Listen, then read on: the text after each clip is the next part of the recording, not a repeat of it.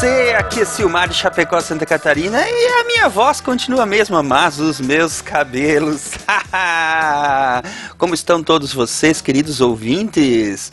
Vocês devem estar se perguntando o que eu ando aprontando. Bom, eu estou aprontando muitas coisas nos bastidores da podosfera brasileira.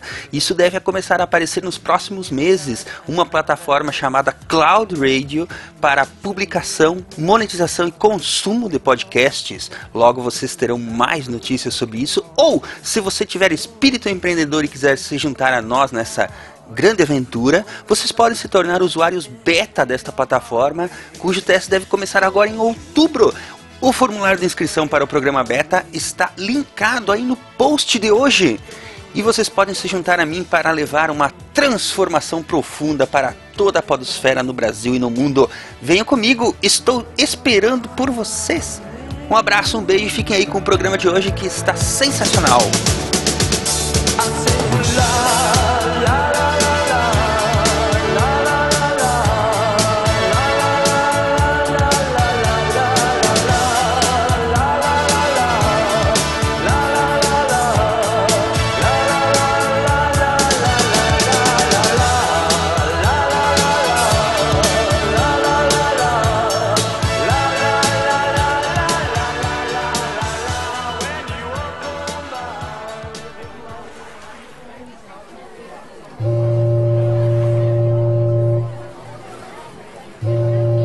Finalmente, Guache. Sim, muito trabalho, esforço, mas tô aqui. A grana pra comprar minha lancha tá na mão. Muito bem, muito bem, cara. Mas. Que bagunça é aquela toda ali? Ah, parece que estão vendendo um container fechado. Ele foi apreendido e ninguém sabe o conteúdo. Pode ter qualquer coisa dentro. Que coisa, mas. Ei, ô Guacha, o que que você tá fazendo, cara? Cara, eu vou comprar o container. Em sua lancha, você desistiu? Cara, e se dentro do container tiver uma lancha?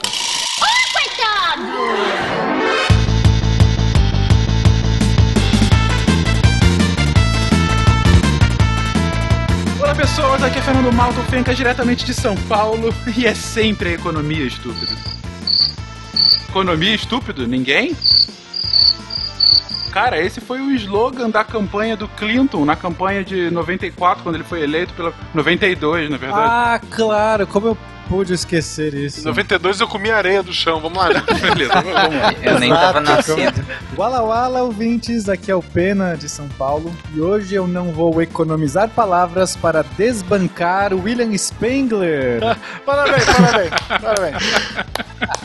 Palmas. Salve! Ave de SC, Willy Spengler. Minha abertura é econômica. Dá um desconto, me poupe. Olá, eu sou o Eduardo de Curitiba e sem o mínimo de conhecimento em economia, os dados da sorte quase sempre serão lançados contra você. Aí, finalmente. Temos uma boa frase. A minha foi ótima. Foi, foi, foi. Faz, faz melhor, Tarik, vai. Tá difícil. Queridos ouvintes, aqui é o Tarek Fernandes de Anápolis e o dinheiro é o melhor sistema de crenças da história da humanidade. De um lugar aqui não é São Francisco, aqui é Marcelo Guaxinim. E um quilo de alimento pagar minha entrada deixou de ser economia há muito tempo. Você está ouvindo o SciCast, porque a ciência tem que ser divertida.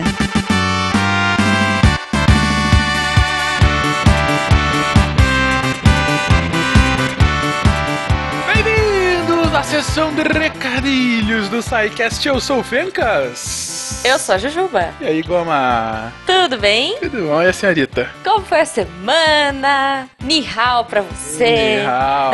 Uma semana muito, Semana muito chinesa para as pessoas. Sim. Sim, eu até comi yakisoba no final de semana, porque eu ouvi o podcast Tá, tava inspirado. É isso aí. tava.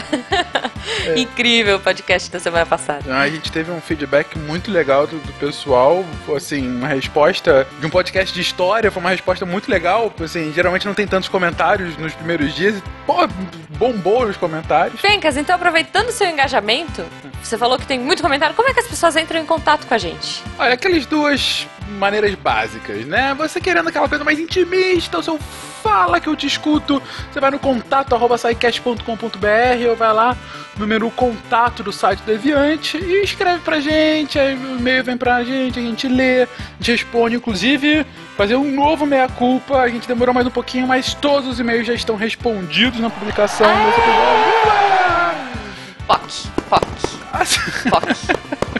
Esses são meus fogos, tá? Fogos de artifício Me deixa, me deixa.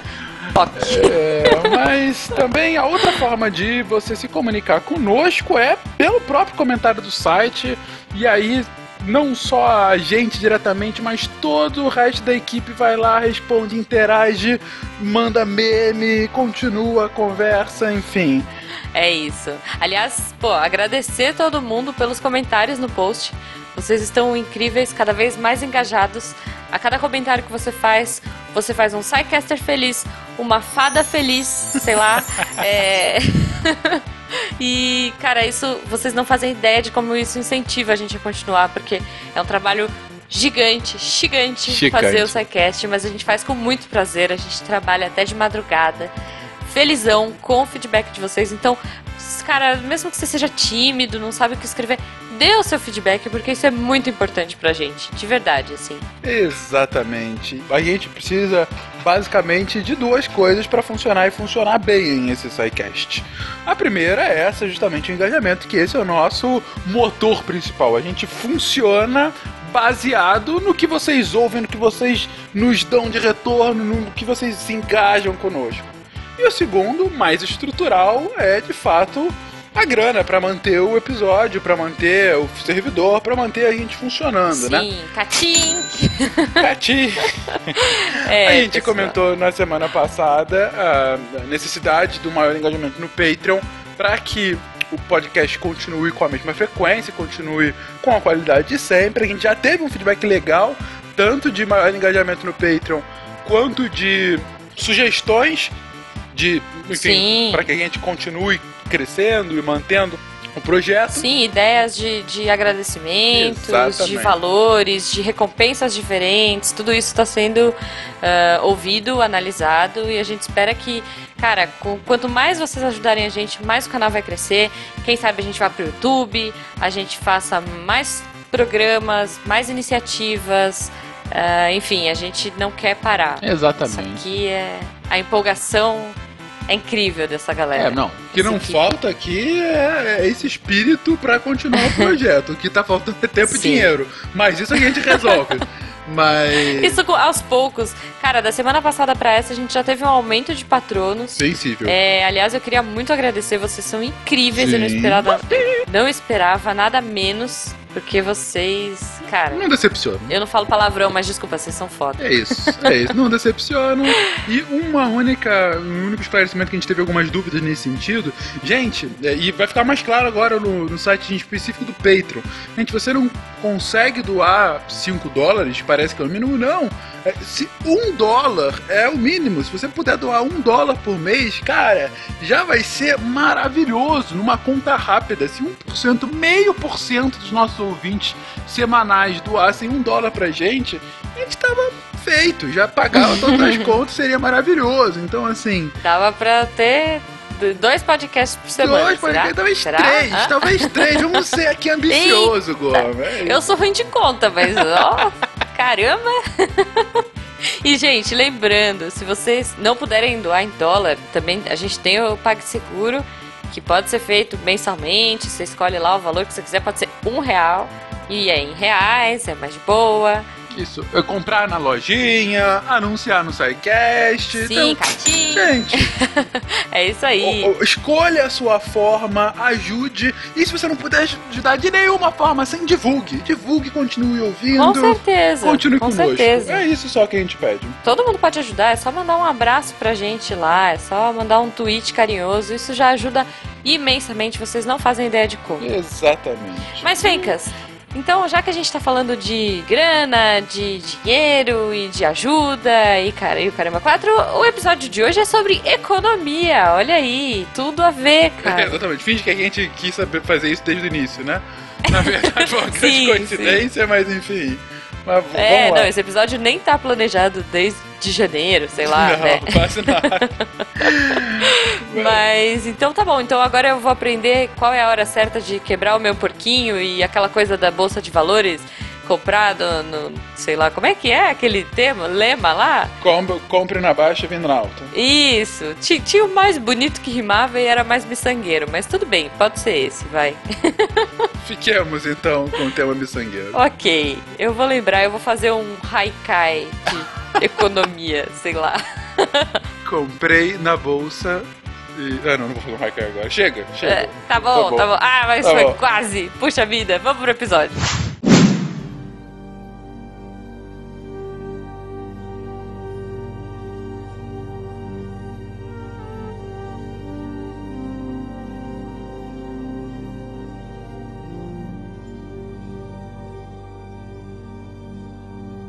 O fenômeno econômico é tão antigo quanto a primeira propriedade. Antigo como a própria sociedade. Indissociável da política, da vida moderna, das manchetes de jornal e das discussões de bar. Mas qual sua base seus conceitos fundamentais? Como que um fenômeno social se utilizou da medicina, da física e da metodologia científica para virar em si um campo da ciência? Desconstruamos conceitos dados como propriedade, moeda, preço e mercado e embarquemos no início de uma jornada fundamental para que entendamos a nossa sociedade e, enfim, nossa própria vida. Comecemos agora uma introdução à economia.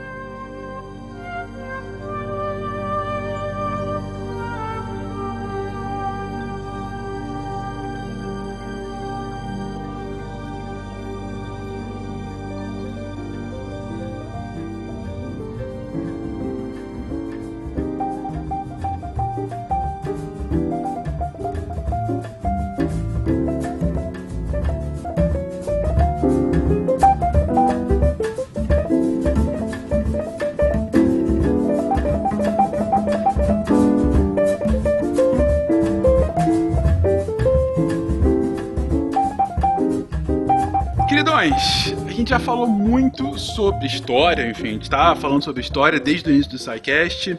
Em diversos casts a gente fala sobre política, cultura tá entremeado, gente, enfim, ciência é o mote principal desse cast.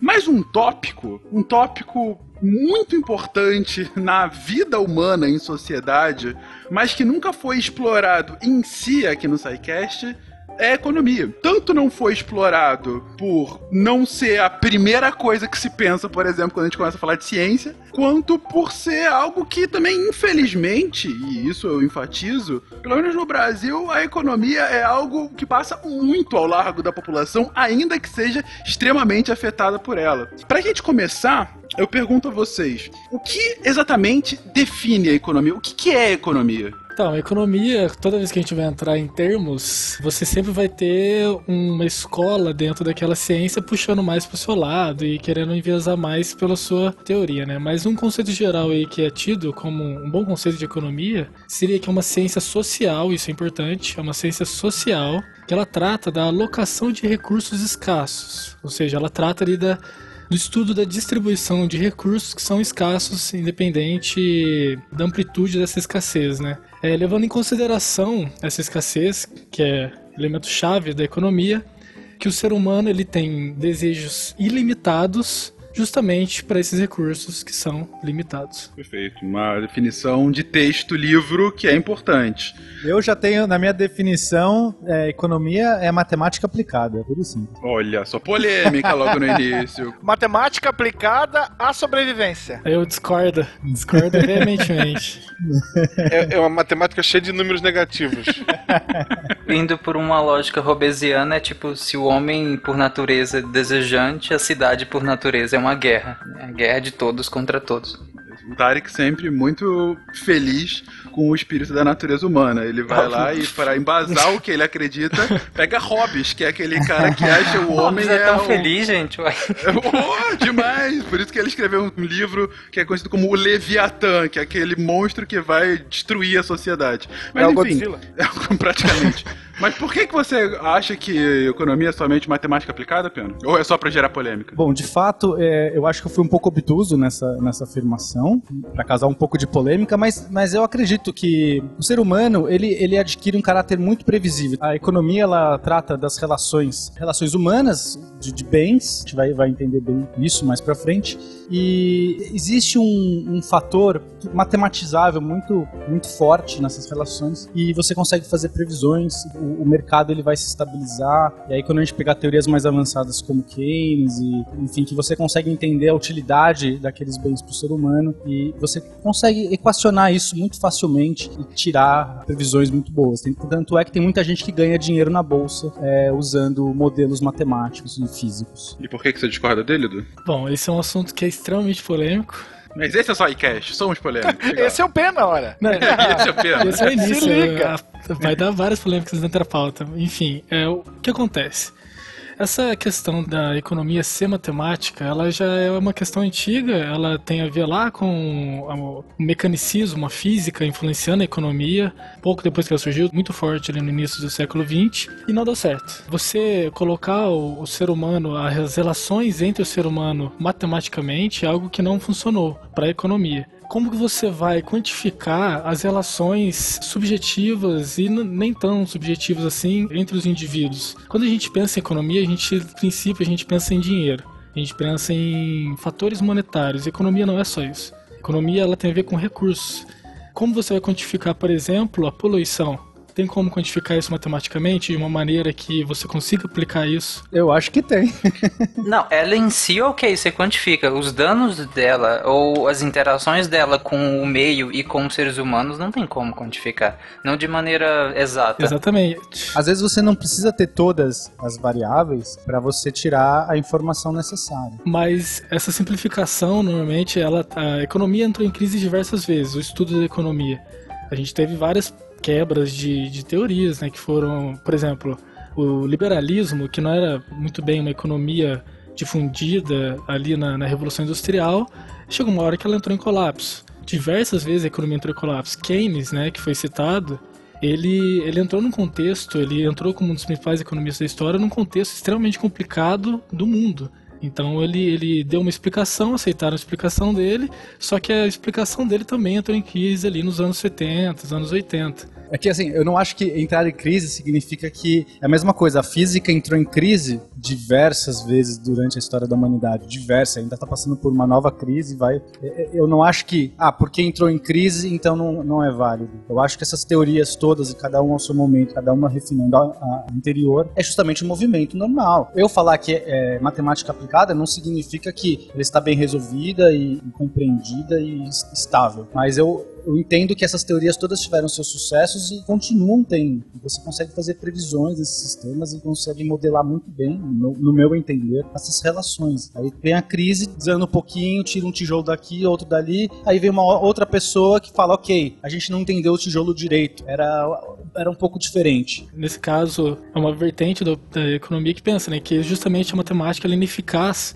de tratar de certos assuntos. Então, por exemplo, expectativa.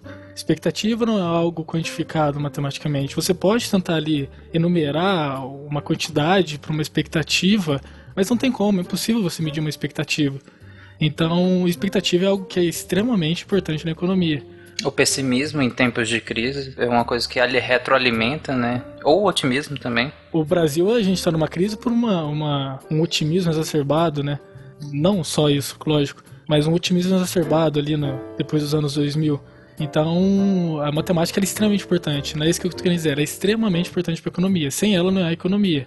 Mas economia, é, a maior parte, acredito eu, é as relações entre os indivíduos. Eu acho que conceitualmente o que as nossas diferenças né, de pensamento é: você acredita que existe um elemento que não é matematizável nessa relação. Eu acredito que todo elemento pode ser matematizável, mesmo talvez ainda não de uma maneira correta ou da maneira mais. Mas aí você está admitindo um nível de matematização muito baixo, não? Porque acho que chega num nível de imprevisibilidade que a matemática se torna quase, sabe, sem sentido, sem aplicação. Pena, o que eu acho que o Edu colocou, e eu concordo com ele com relação a isso, isso é que, assim, sem dúvida, a matemática é um ponto instrumental essencial para as ciências econômicas, só que a economia em si é maior que a matemática. Não é uma questão de limite de matematização, é mais do que isso, é porque a economia acaba sendo o estudo da sociedade em si. A, a matemática é muito mais um instrumento para você o fazer, entendeu? Então, assim, é, ainda que eu entenda que você tenha colocado como matemática aplicada,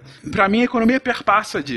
É, ela é sim também matemática aplicada, é, tanto que você tem modelos econométricos extremamente complexos para tentar explicar boa parte das economias ou do funcionamento da economia global, por exemplo, da economia de um país, mas ainda assim o estudo dela, e é isso que a gente vai começar a ver agora, ele vai mais além do que a mera aplicação matemática. Ao meu ver, ele não quer explicar somente matematicamente. Mais uma vez, a matemática vai ser somente um instrumento. Mas ele não quer chegar a um número, ele quer explicar a realidade, ou parte da realidade.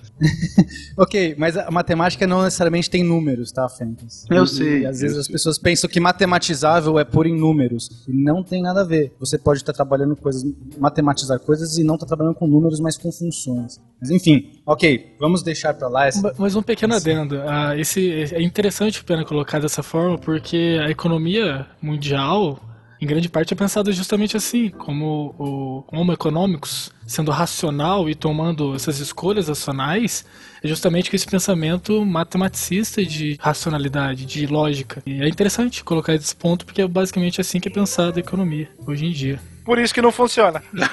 Exatamente. Ou, pelo contrário, funciona exatamente Sim, claro. nesse caos. Exatamente. Mas a economia hoje em dia é pensada e funciona ou não dessa forma. Mas como que a gente chegou nesse ponto? No estudo econômico da forma como a gente o faz hoje? Ou melhor colocando, como que há essa origem do estudo econômico? Como o homem começa a pensar, a definir e depois pensar a economia? No primeiro momento você tem a preocupação, se a gente for levar em consideração a história, lá nos primeiros agrupamentos familiares, você tinha que ter um modo de buscar a sobrevivência daquele pequeno grupo.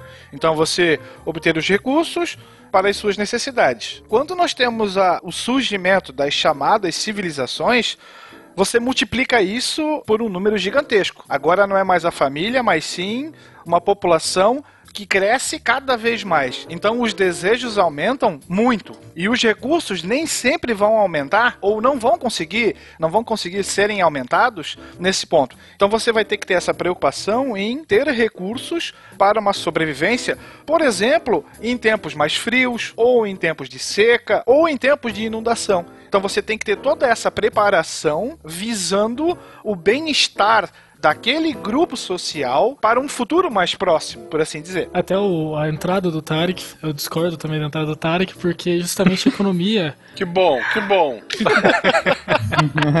a economia, ela, não- ela não. Ela, por mais que ela, em alguns casos, ela mostre uma, uma sociedade pessimista, uma sociedade lobo comendo lobo, o homem é o lobo do homem, na verdade não. Se você fazer um estudo histórico da economia, na verdade a cooperação entre os indivíduos ajudou a gente a chegar nesse ponto. Então foi a cooperação entre indivíduos em grandes casos, ah, foi por egoísmo, não foi, foi independente. A cooperação entre os indivíduos é, deixou a gente no ponto que a gente está hoje. Aí você pode ter diversas. Aí o egoísmo foi uma força muito mais forte do que a cooperação. Eu não esperaria nada diferente de você, tá? Mas lá, lá em moedas a gente discute a questão do, do dinheiro. Mas eu concordo com o Tarek. Agora a gente vai criar times aqui dentro. Se o egoísmo do meu bem-estar é o egoísmo que faz toda a minha família ter um bem-estar, isso seria simplesmente egoísmo. Mas isso não é uma cooperação que vai levar a minha família à frente? Não deixou de ser egoísmo. É uma cooperação como consequência, não como Ah, então, eu não objetivo. discordo- eu não discordo de você. Vocês estão entrando num dos primeiros debates de filosofia política. O Estado começa a se formar, que é justamente o Tarek defendendo uma lógica mais robesiana do homem egoísta, e aí as coisas funcionam para que haja somente a sobrevivência e para que eh, um não mate o outro, simples assim. Ah, Enquanto o Edu tá numa linha um pouco mais, vou colocar aqui, loquiana, né?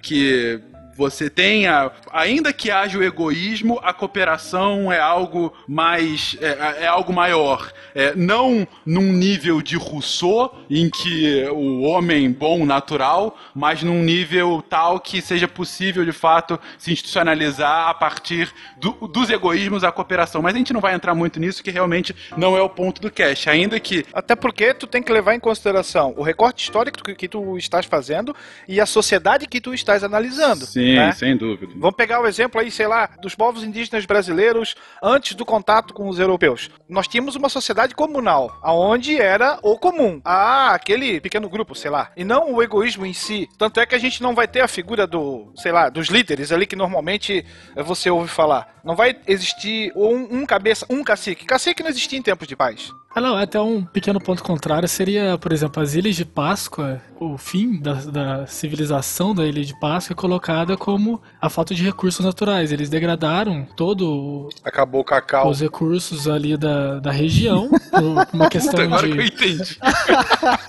Ai, ai, ai, eu tô atrasado. Nossa! Muito bom. É, não tinha coelho ali, né? Bom que todo mundo lento, hein? Tô pensando, não, mas peraí, cacau não é da Ilha de Páscoa, era. Porque eles se alimentavam de cacau.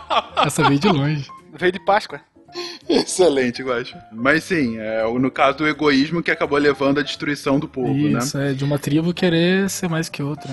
Podemos ganhar um aumento na mesada. Meninos, eu já disse antes, se eu aumentar a sua mesada, vocês vão crescer sem respeito pelo dinheiro. Aprenderão a viver esbanjando e terminarão na sarjeta pedindo esmola de alguns míseros centavos. Eu acho que um, um ponto importante, talvez, pra gente, até pra entender da onde pode ter surgido esse egoísmo, que acho que ficar nessa discussão realmente não vai levar a nada, já vai ficar o cast inteiro, mas existe um- algum momento que as pessoas encontram valor nas coisas. Até então, as coisas elas não, não, não podem ter posse. O conceito de posse, o conceito de é, algo ser meu, esse é um conceito que não existe na, na- na sociedade inicial, nas primeiras comunidades. E em algum momento isso, isso acaba surgindo. Alguém podendo se apossar, pode ser tanto um grupo de pessoas se apossando de terras de outro grupo de pessoas, pode ser uma pessoa se apossando de algum bem material, de algum valor, de alguma coisa. E acho que quando surge esse conceito do, do valor das coisas, é, começa a surgir tanto o egoísmo, porque você tem algum objeto que você pode, de fato, possuir mais do que o outro, então se torna um poder, e também começa a aparecer a economia. E, e o Pena agora acabou de descrever a teoria de Rousseau.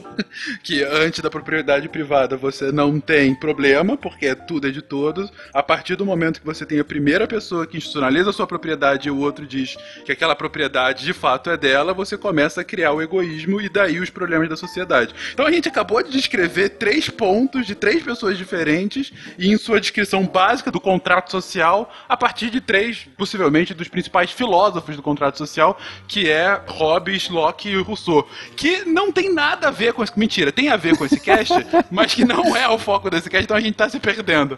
Mas assim, pegando o gancho, o que, que esses teóricos têm a ver com a parte econômica? Bem, a gente está falando de um momento em que a teoria econômica ainda é algo muito solto. Na verdade, você tem indícios greco-romanos de alguns pensadores que falam sobre isso. Você tem a aplicabilidade disso ah, nos bancos medievais, nos primeiros bancos da Renascença na Itália, ah, no período das Cruzadas. Mas eu digo, de estudar de fato esse fenômeno, isso ainda estava por vir. E, e esse é justamente meu ponto para vocês agora, gente. Qual foi o pulo do gato de que esses filósofos, cientistas políticos começam a se focar mais no estudo do que viria a ser a economia. Por que essa preocupação, mais ou menos lá em século XVIII, especial século XVIII, né? Final do século XVII início do século XVIII? Porque vai ser justamente nessa época que o mundo vai vivenciar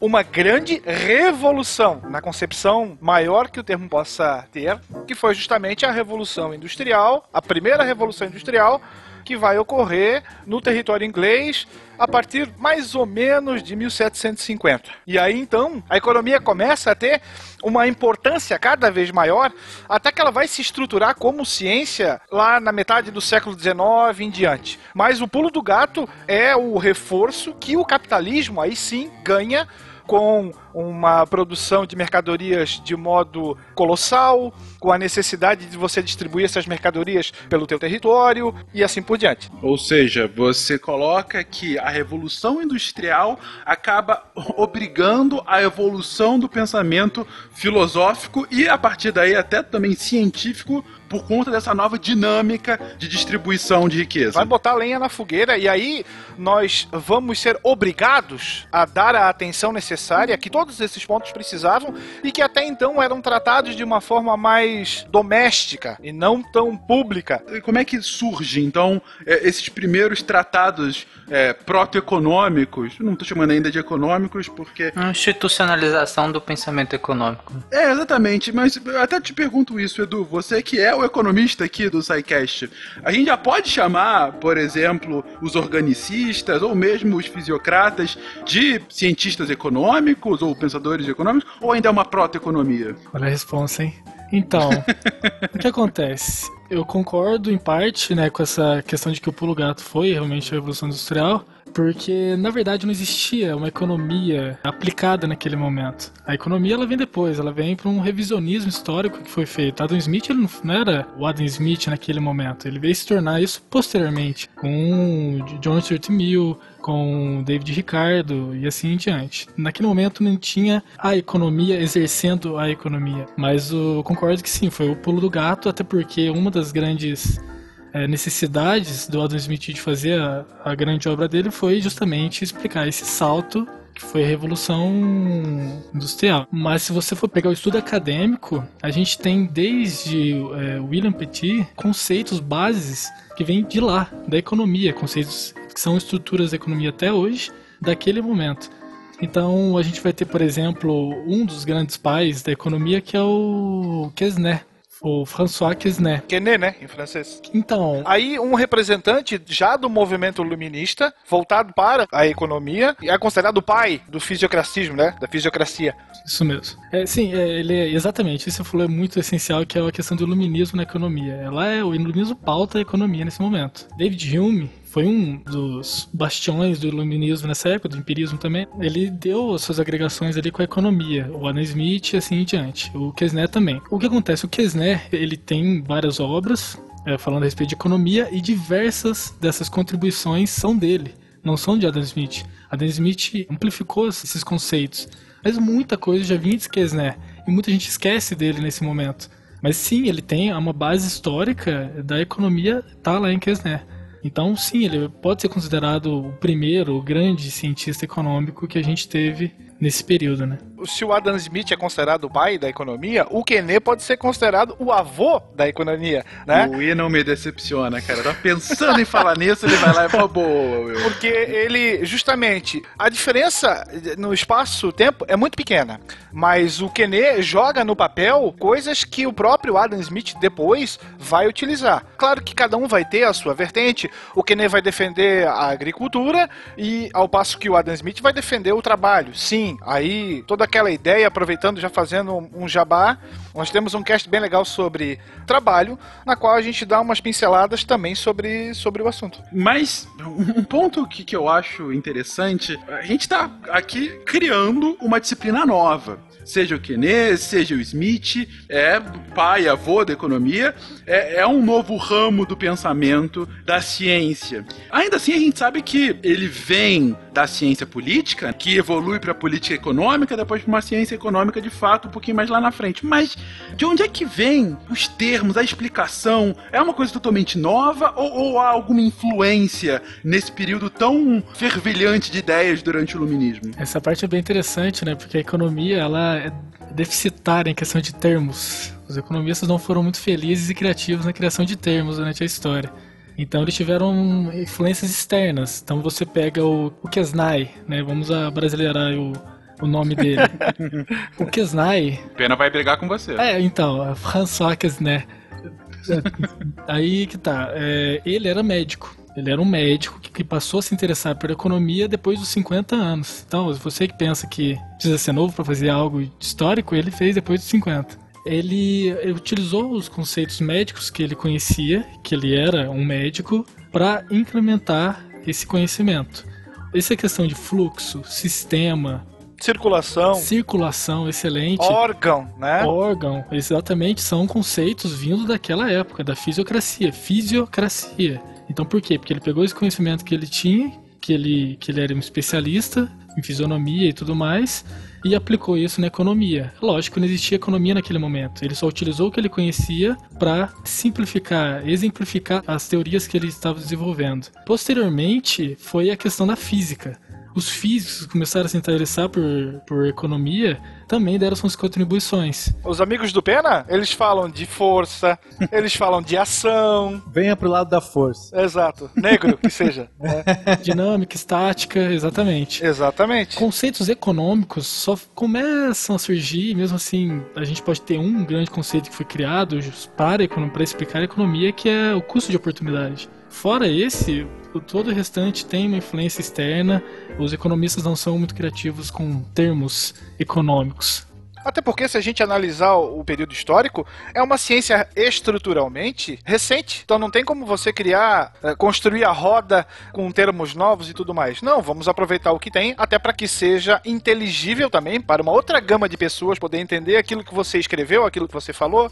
Então, nada mais natural do que um médico utilizar termos biológicos. Ou o pessoal da física, da mecânica, de utilizar termos que eram naturais para eles. É, exatamente, né? Que seria, por exemplo, a base da, da fisiocracia, né? Que é você utilizar ali a ordem natural do mundo e do todo para tentar explicar o sistema econômico. Isso, natureza, né? Natureza. E aí, mais especificamente, como a gente vai falar daqui um pouquinho mais à frente, a agricultura em si, a importância que se dá para a atividade agrícola.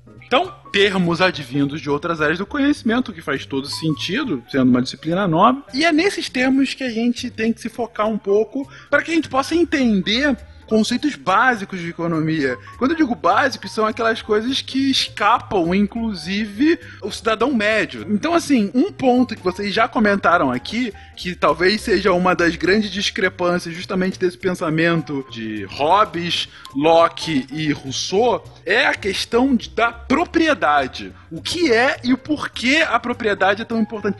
Resumidamente, por que, que a propriedade é algo tão fundamental para a economia? É quase tautológico, mas eu acho interessante a gente explicar. Porque o que é meu não é teu, né? Bom, é uma explicação em uma frase. Começa por aí. Uma explicação bem econômica. É, bastante. Não, mas eu acho ela poderosa. Por quê, Pena?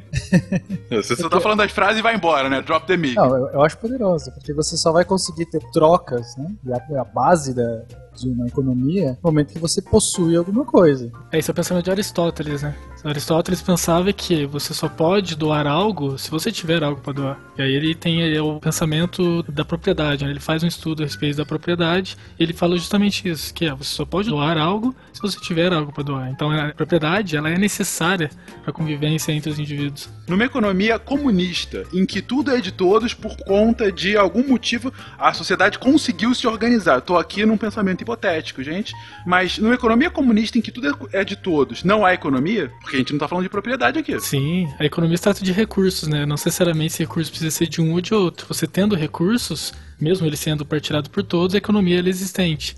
Não necessariamente você precisa ter uma propriedade para poder gerenciar algo. Vou dar um bom exemplo. Quem é dono do ar? Ninguém é dono do ar. O ar não tem um dono. Um país não pode ser dono do ar. Então, mas essa é uma discussão interessante, porque você pode entender como coletivo de indivíduos, eles possuem todos aqueles recursos. E aí gerenciar esses recursos, que é a parte da economia, ela é totalmente aplicada aí. Exatamente. O que eu quero dizer assim, eu, coletivo, né, pode ser, pensa no planeta Terra, nós possuímos esse, essa quantidade de, de recursos. Pode até colocar isso na questão do nacionalismo, né, do Estado moderno sendo formado ali, tem essa questão do pseudo-coletivo, do coletivismo, né? Tipo assim, ah, o Estado, a França, a Inglaterra, o Brasil como um todo lutando para ser um país mais forte que os outros. Em cima da propriedade, em cima de que a propriedade é essencial e que esse todo, que não é um todo comunista de longe, né? Ele utiliza a propriedade, mas voltado a essa questão nacional. Então tem vários preâmbulos ali nesse, nesse meio da, entre o comunismo e a propriedade. Exatamente aí, Edu. Você entender que, em vez de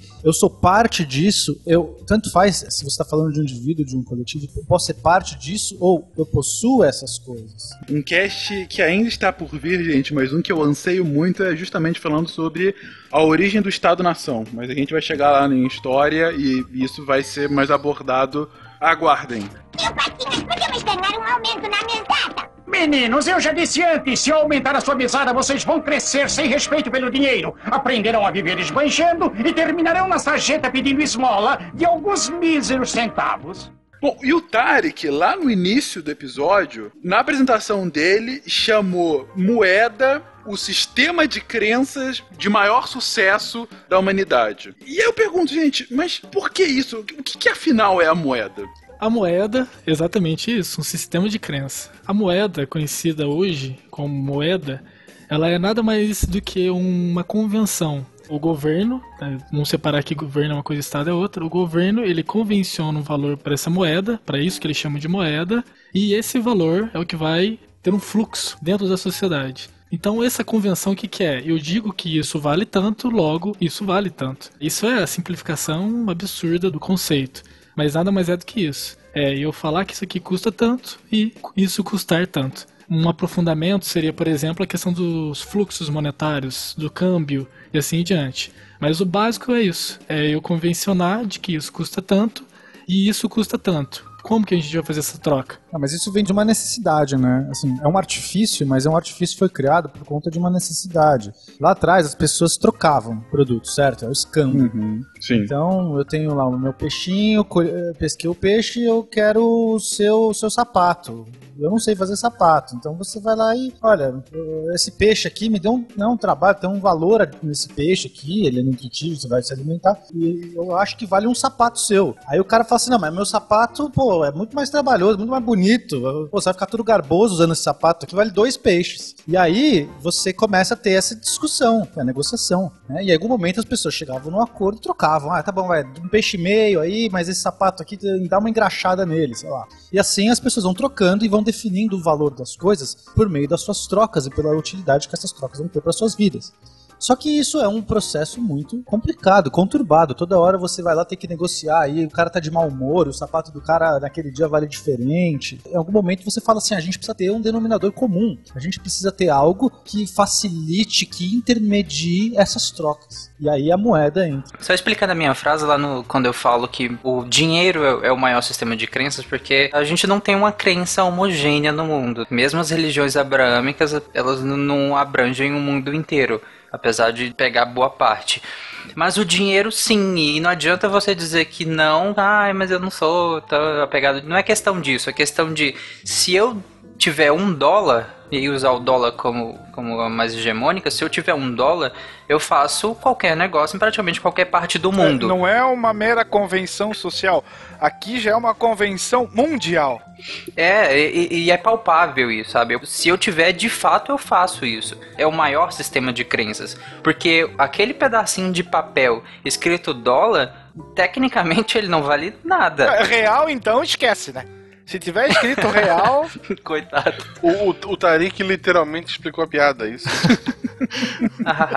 Basicamente. Só queria definir que existem dois tipos de moeda, que aí acho que é legal. O primeiro tipo de moeda é aquele que tem valor por si só. A gente chama de moeda mercadoria. Então, você vai lá e dá um pedaço de ouro lá para a pessoa, que o ouro daquela própria moeda tem o valor, tem o peso daquela. Se eu, pegar- se eu derreter aquilo, continua tendo o mesmo valor. É, mas aí, Pena, desculpa só interromper, mas quando você fala que, que a moeda tem um valor em si, o próprio metalismo, no caso o ouro, já é uma revolução dentro desse conceito. Porque quando começa a- essa questão de moeda com valor em si, é lá na- na- nos campos de cevada, lá cevada dos sumérios ainda. Lá de fato tinha um valor real em si.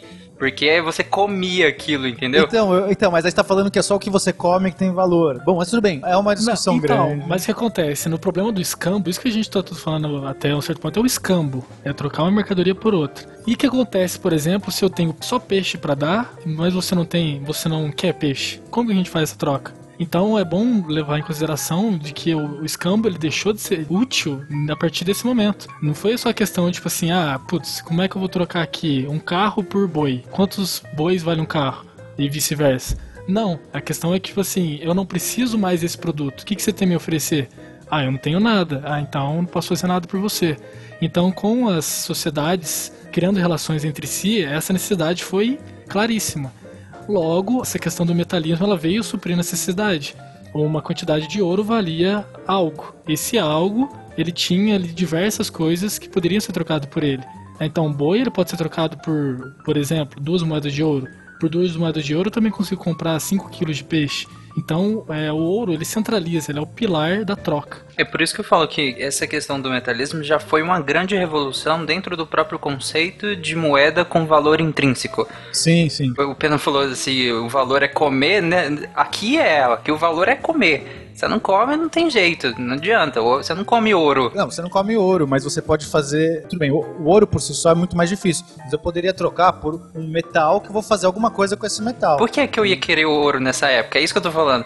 A, a grande revolução foi quando a gente começou a ver coisas que poderiam ter valor simbólico. Poderiam ter valor coletivo simbólico. É uma coisa que vale tantas outras.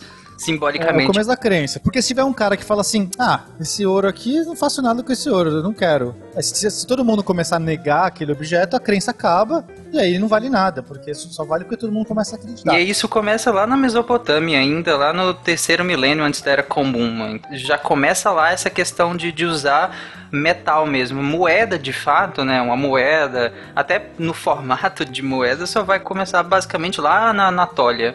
Né, já muito tempo depois, em 640 mais ou menos, antes da Era Comum. Não, e a questão de, por exemplo, assim, essa questão de o ouro. Ah, mas por que, ouro é valioso? Por que alguém se interessaria por ouro? A gente vai estar numa discussão econômica que é assim. Por que, que o copo d'água ele é mais sendo extremamente mais essencial para a humanidade? Ele é quase de graça, vamos colocar assim. E o diamante, que quase não tem utilidade, ele é extremamente caro. Depende se você está no deserto sem, com sede. Aí eu aposto que o copo d'água é mais caro. Exatamente. Porque é questão da escassez. Mas não é só escassez. Não, não, não, com certeza não é só escassez. Você tem lá, irídio, é raríssimo no, no, no planeta Terra, mas você não faz nada com esse irídio, você faz, entendeu? Provavelmente ele é extremamente caro. Por ele ser raro, ele já se torna caro. Esse é um dos conceitos básicos. Vamos pegar, por exemplo, vocês estão falando do ouro. O que, que foi o mercantilismo? O mercantilismo era a busca por acumulação metálica, né? Vamos colocar assim, de prata e ouro. Quando o ouro brasileiro, o ouro ali do, do meio da América, chegou em peso é, na Europa, o que aconteceu com o ouro? Perdeu o valor.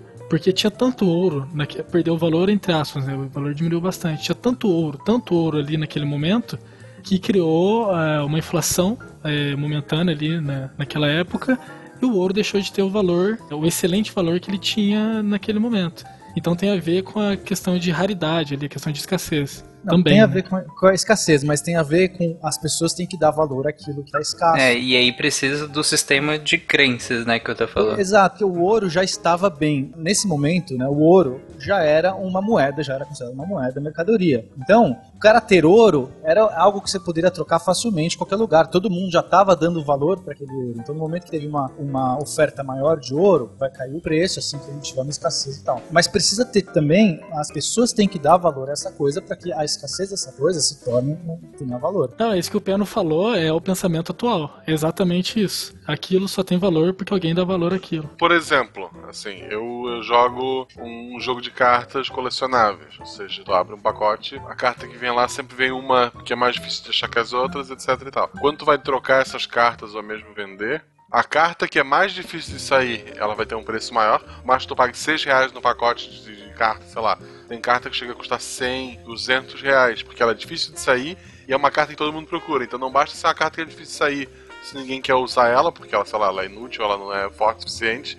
Mas também tem cartas que são mais fáceis de sair, que saem, são mais caras, simplesmente porque todo mundo procura ela, do que uma carta que é rara de sair e ninguém procura. Então tem vários fatores envolvidos. Esse seu exemplo é ótimo, Guacha. Agora imagina num mundo que todo mundo parou de jogar esse jogo. Sei lá, não, não faz mais sentido, acabou, ninguém Caiu joga. no esquecimento, né? Aí caiu no esquecimento. Aí você vai negociar aquela carta que custava 50 mil reais, ninguém vai pagar, e, ou seja, não vale mais 50 mil reais. Não é porque ela é rara. Não, mas aí a gente pode usar o exemplo do Marcel também para outra coisa, pra gente ver a força desse sistema de crença.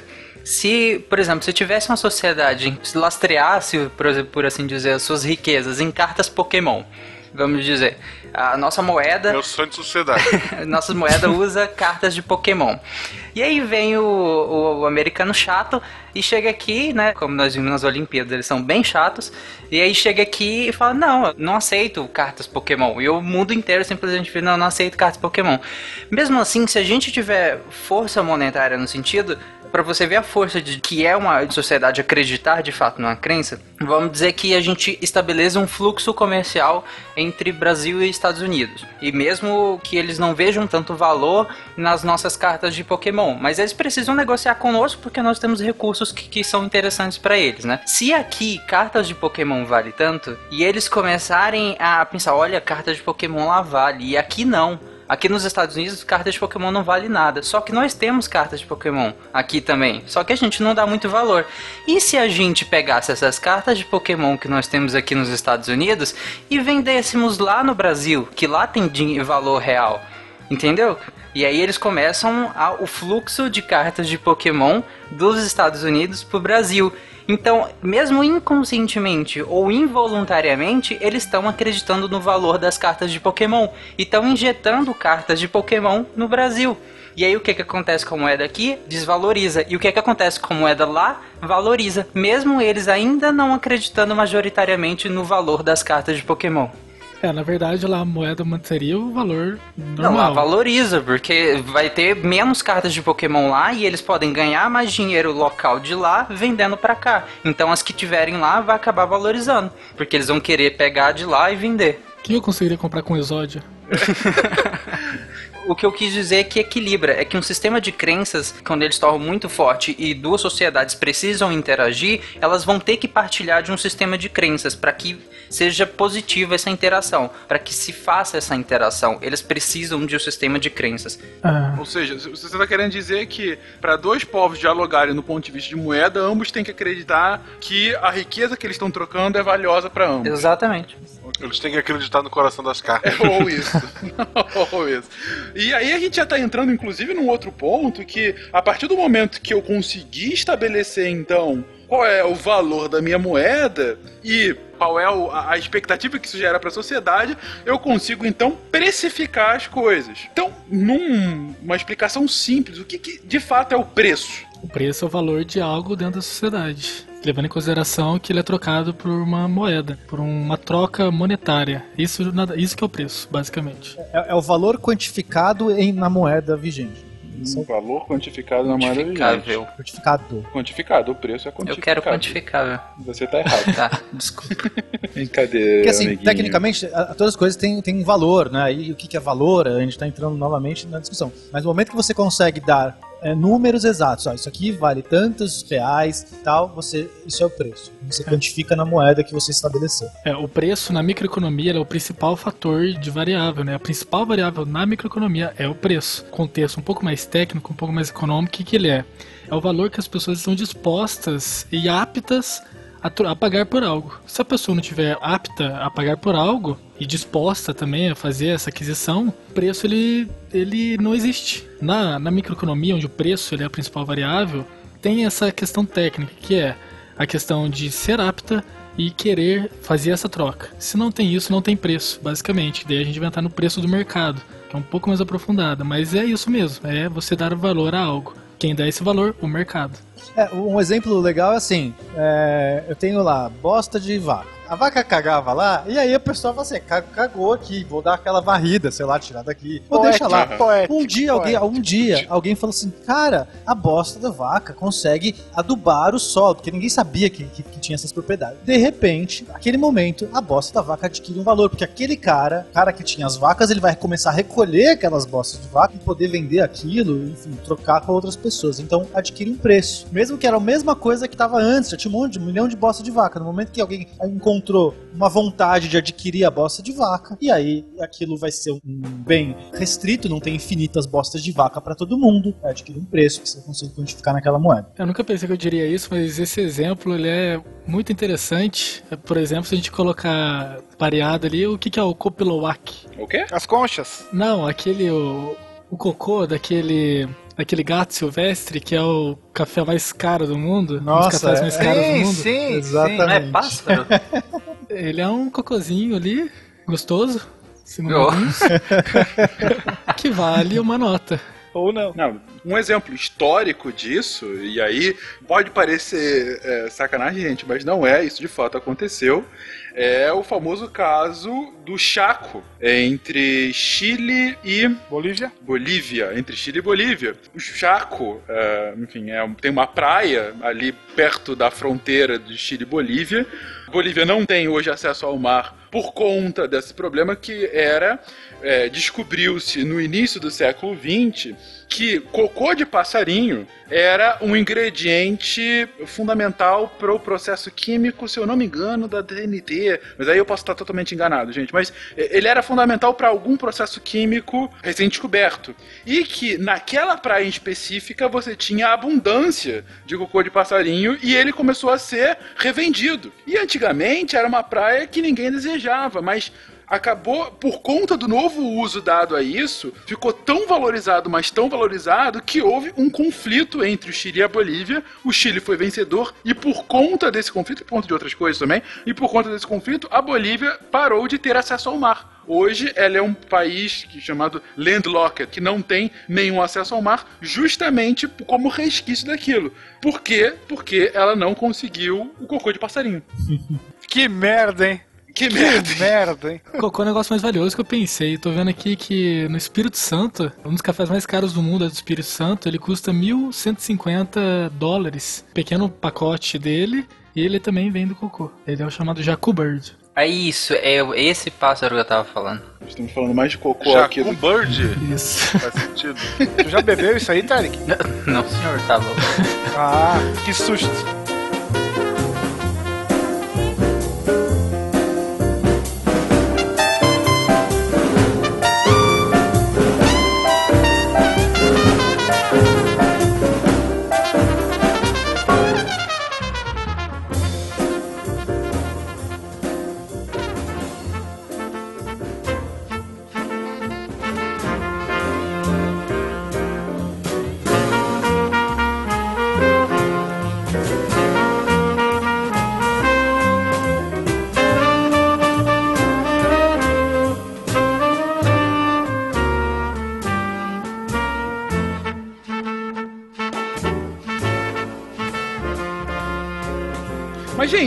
Um dos pontos importantes com relação a preço, e aí importante de um ponto de vista até histórico, foi a relação que o preço e a partir dele o lucro e a partir dele a usura.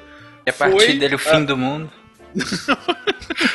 Não, mas a usura foi colocada como um dos sete pecados capitais por conta da Igreja Católica. Ponto esse que só seria alterado lá na frente pelo protestantismo, que ponto que a gente explorou bastante no cast de trabalho. Então a gente não vai nem ficar aqui muito nisso. Mas ao mesmo tempo, você tem justamente nesse meio da demonização do lucro, e talvez até por conta disso, o surgimento da instituição banco, né? Do sistema bancário, que na verdade já era um sistema mesmo em tempos medievais. Fala só um pouquinho, Pena. O conceito de banco surge principalmente com as rotas de comércio. Os mercadores tinham que atravessar grandes extensões, então você não quer ficar carregando dinheiro, né, moedas para transitar, então você podia depositar elas num- num- numa sede que ficava lá numa cidade. Quando eles te davam uma carta que você tinha aquele valor e você poderia então sacar num outro lugar. Carta promissória, que é justamente porque é uma promessa que você vai receber aquilo de volta. Tome- É uma carta promessa, entendeu? Carta promissória. Enfim, esse é o conceito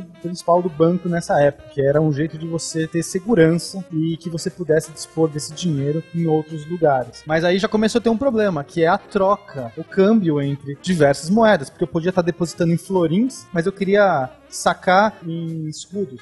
E aí, como é que funciona? O Então, banco ele, ele se tornou essencial também por ser a primeira instituição da usura, né? O protestantismo teve essa, essa descriminalização da usura, vamos colocar assim, mas o catolicismo curtiu uma usu- usu- usurazinha ali, um, um jurozinho também até um certo momento, porque ele não podia fugir muito disso.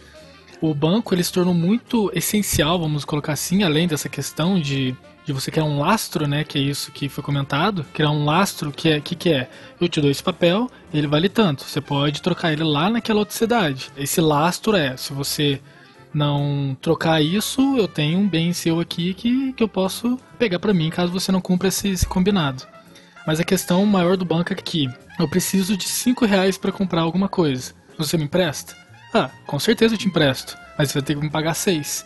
esse foi o grande salto econômico que o banco deu em todas as sociedades, basicamente. Depois ele ajudou a formar sociedades e assim em diante. Eu, eu tô chorando aqui já. Por quê? Porra, esse negócio de pegar 5 tem que pagar 6. Ou vamos num, num exemplo um pouco mais esdrúxulo. Você vai precisar trafegar por uma distância considerável. Você vai levar uma carroça com, sei lá, 500 moedas de ouro. É um prato cheio para bandoleiros, saqueadores e tudo mais. Você chega no, no, no cidadão que está sentado no banquinho ali, que faz essa, esse depósito para você, e você vai depositar as suas 500 moedas. Na verdade, você não vai ficar com 500. Vamos supor que ele, que ele vai te cobrar uma taxa de 100 moedas. Então tu vai ficar com Porra! quatro, tu vai ficar com 400 moedas. Mas é mais Caraca, fácil. Não, não, não, Will. Tá de sacanagem. Não. É isso? Por quê?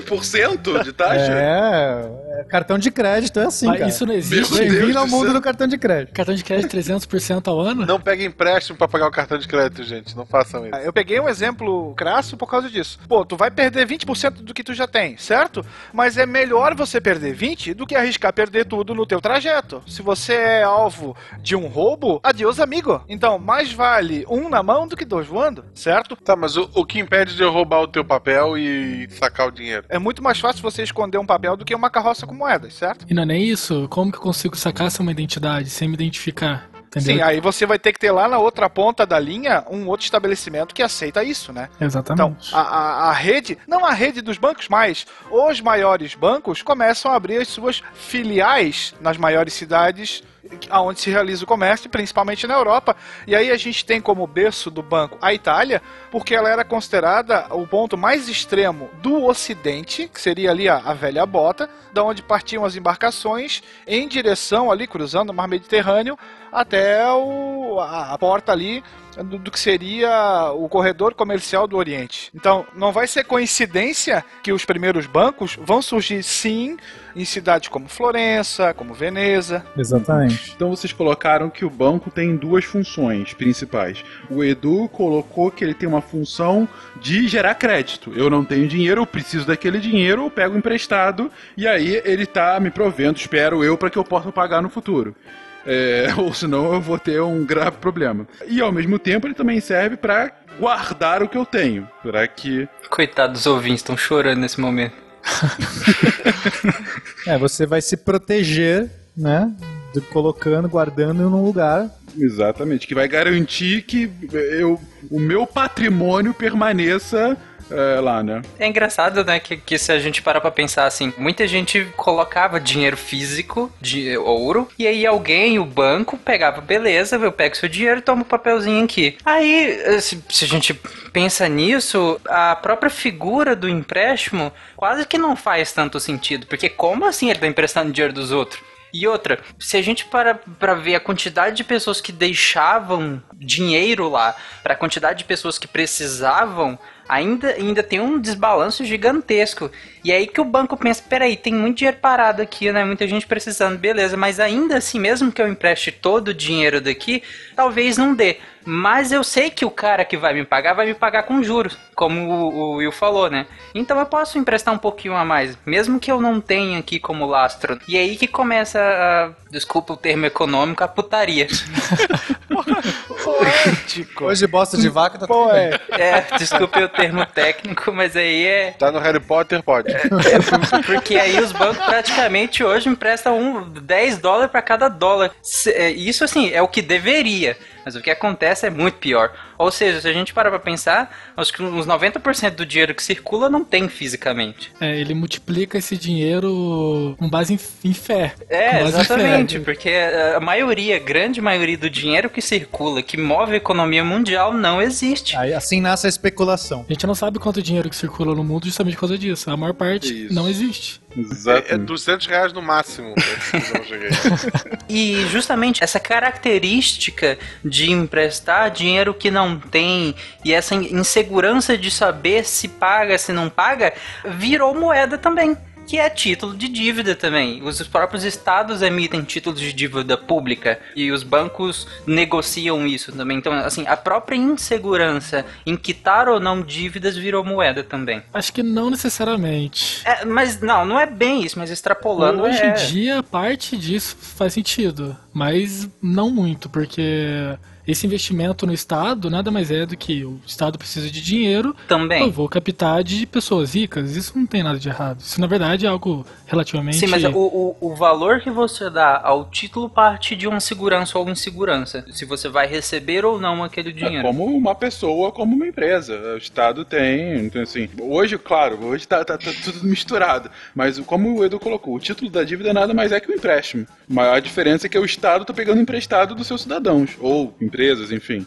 Ele tá colocando papéis de... O que é um título da dívida, gente? Sabe quando você ouve lá na Globo News falando que, ah, o seu melhor investimento é tesouro direto? O que que é isso? É você pegando um papel do Estado, Brasil, falando, olha, daqui a 12, 24, 36 meses ou daqui a 20 anos, eu tô pagando aqui por um papel e eu vou receber isso com uma correção XYZ depois desse tempo todo. E qual é a, a segurança que eu vou receber? Ah, eu só não vou receber se o Estado brasileiro quebrar. Então, assim. O que, o que é bem difícil de acontecer. Não, falando É, cara, sério, é quase nunca impossível. aconteceu. Mas É, isso acontece como- com bancos. Isso acontece com bancos. Isso, isso acontece com. Mas aí que tá. Por, por isso que acaba sendo um tipo de investimento bastante requisitado. Porque é um, tem uma- um grau de segurança muito grande. Você tá pegando dinheiro de um Estado. Porque, na pior das hipóteses, se o Estado tiver absolutamente ferrado. O que ele vai fazer? Ou ele vai imprimir mais papel moeda para te pagar, o que vai gerar inflação, sim, foi um dos problemas do Brasil durante algum tempo ou ele vai se endividar mais, pegando de outras fontes, ou, na pior, pior das hipóteses, pelas quais a gente já pensou, assim, não, não é a pior, mas enfim, uma das piores hipóteses, ele vai roubar o dinheiro dos seus cidadãos, que foi o que aconteceu durante o governo Collor, em que ele pegou emprestado, com muitas aspas, a poupança de boa parte dos cidadãos brasileiros. Ou com força. É, o Com Japão, força. o Japão fez isso também. Só que devolveram tudo certinho. Não, em teoria o Brasil tá devolvendo agora também depois de 20, 25 anos, mas enfim, tá Muita gente já morreu, mas tá aí. É, tá- muita tá gente já se matou também na época. É, bem. exatamente. Foi, foi um horror.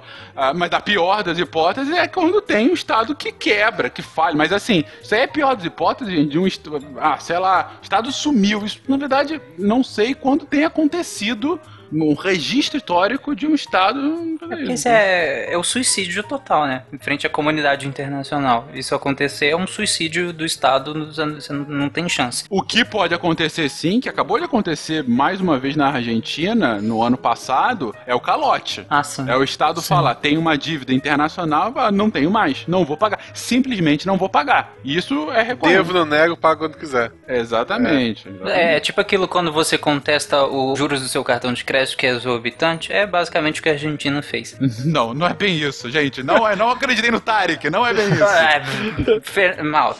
Eu, Patinhas, podemos ganhar um aumento na mesada. Meninos, eu já disse antes, se eu aumentar a sua mesada, vocês vão crescer sem respeito pelo dinheiro. Aprenderão a viver esbanjando e terminarão na sarjeta pedindo esmola de alguns míseros centavos. Mas é só pra localizar as pessoas em relação ao título, quem emite isso tudo, quem gerencia isso tudo é o Banco Central Brasileiro, no caso, né? Ele que emite o dinheiro e pra financiar o governo, como o Malto falou, ele recheia o Tesouro Nacional, né? E vende títulos de, de dívida e aí tem reserva de moeda estrangeira que também faz esse lastreamento de todo o, o dinheiro que tem no país. Então tudo centraliza no Banco Central, que em teoria é uma figura separada do governo, do governo federal. O Banco Central, né? Em teoria.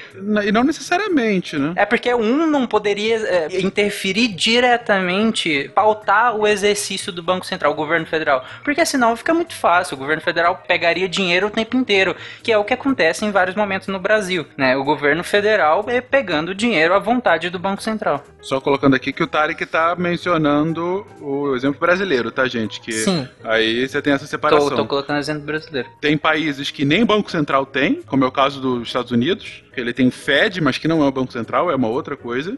E tem países que não tem qualquer diferenciação, em que você tem é o próprio governo realmente que faz essa gestão. Na verdade, o próprio Banco Central brasileiro é relativamente recente. Então, assim, é justamente para evitar esse problema do governo usar a sua economia ou empresas públicas, enfim, como parte do seu do seu budget, né? É, até porque quando você coloca que ah, o país faliu, o país quebrou, é que é uma terminologia um pouco errada, porque o país não busca lucro, o país não é uma empresa.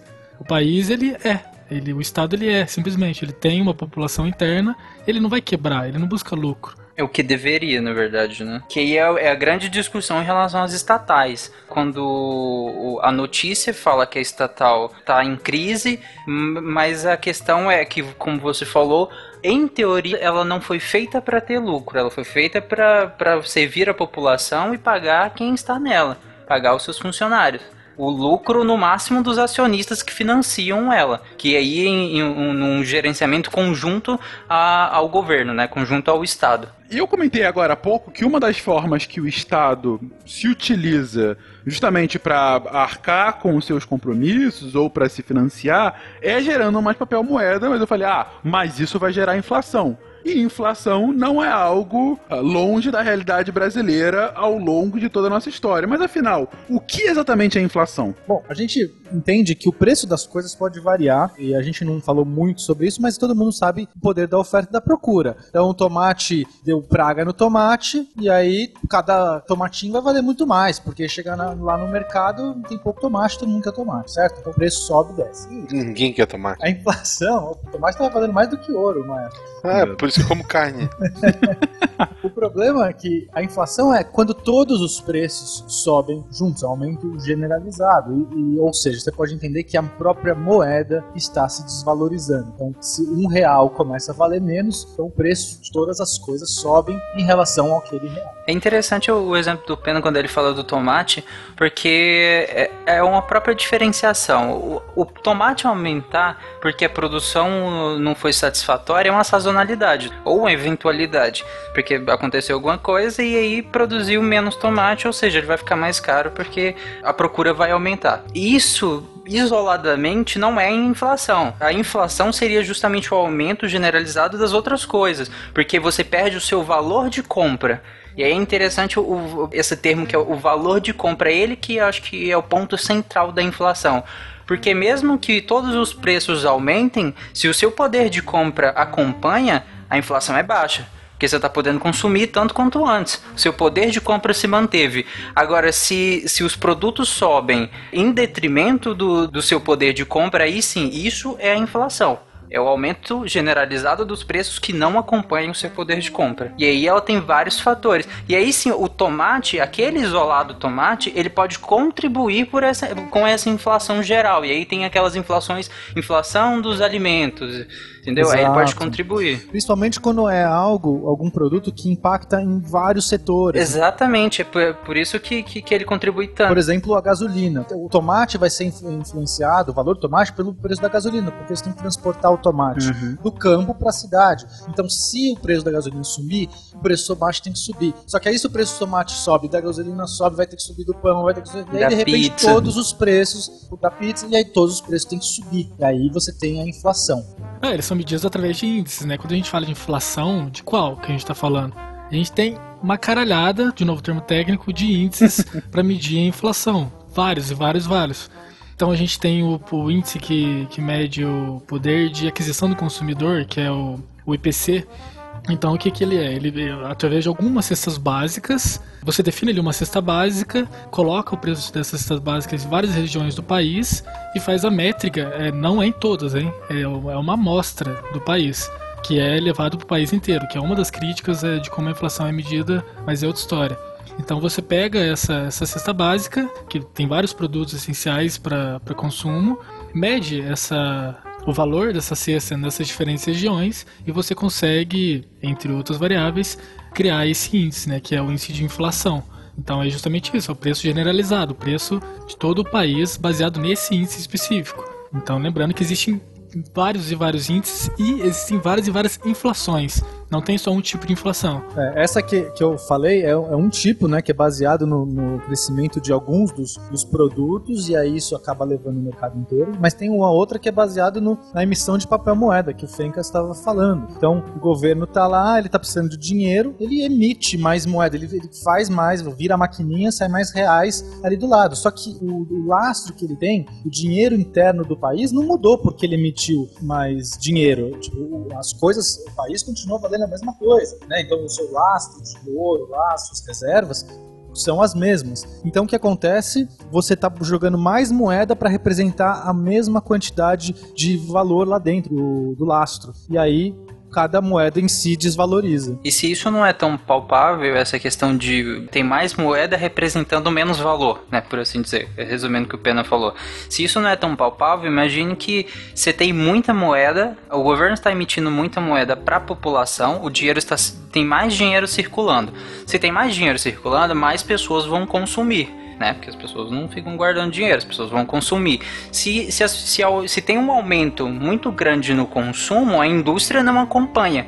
Se a indústria não acompanhar, ela vai aumentar o preço. Porque ela não vai simplesmente ficar vendendo, vendendo vai esgotar os produtos. E aí? A procura Exatamente. vai aumentar. É legal esses dois pontos de vista, Tarek, porque agora a gente está falando é, de dinheiro sem lastro, né? Porque o lastro foi uma coisa importante, todo esse sistema de que você tinha uma reserva e esse dinheiro representava, só que um, em algum momento, a gente está falando de sociedade moderna, o próprio lastro perde o sentido. Então a gente tem moeda sem lastro. O dólar é um exemplo disso, não é isso? Hoje, na verdade, pelo que eu entendo, o lastro é uma cesta de moedas, na verdade. O dólar acaba sendo a moeda de transação. Ele é o próprio lastro, né? Ele... Ele é o próprio lastro. Os governos guardam dólar para como lastro. Uhum. Mas não é só o dólar, aí que tá. O dólar acaba sendo uma. E aí me corrija se eu estiver errado, tá, Edu? É, enfim, não faz tempo que eu já estudei isso, mas o dólar acaba sendo o modo de, de transação coringa, né? Você, em geral, quando você não tem uma negociação bilateral entre dois países. Por exemplo, Brasil e Argentina. A gente sempre transaciona real e peso. Porque há toda uma construção histórica hoje com o Mercosul que se institucionaliza, mas uma construção histórica que esse comércio vai ser bilateral com as duas moedas. Quando não há esse acordo, em geral, usa-se uma terceira moeda e quase sempre essa terceira moeda é o dólar. Ok. Mas quando a gente fala de lastro hoje em dia, é uma cesta de moedas. É o quanto a sua moeda equivale comparada ao dólar, ao euro, à libra, ao iene, ao GMP da China. Então, assim, você pega as principais moedas mais valorizadas do mundo e usa ela como referência. O que é um pouco maluco, porque na verdade é uma referência autocontida, né? É, mas ao mesmo tempo, a alternativa histórica foi é, o ouro durante muito tempo, desde o início do estudo econômico até a Segunda Guerra Mundial. Antes disso, você tem os exemplos de sal, sabe? De outros itens que tem um valor. Cacau. É, que, é, cacau, é, que tem um valor altamente. Pinga. É, mó, pinga, por que não? Pinga, tabaco, sal grosso. Eu imagino como seria engraçado o governo guardar bosta de vaca, cara, como lastro. Imagina. Como lastro, um banco exatamente. de bosta de vaca.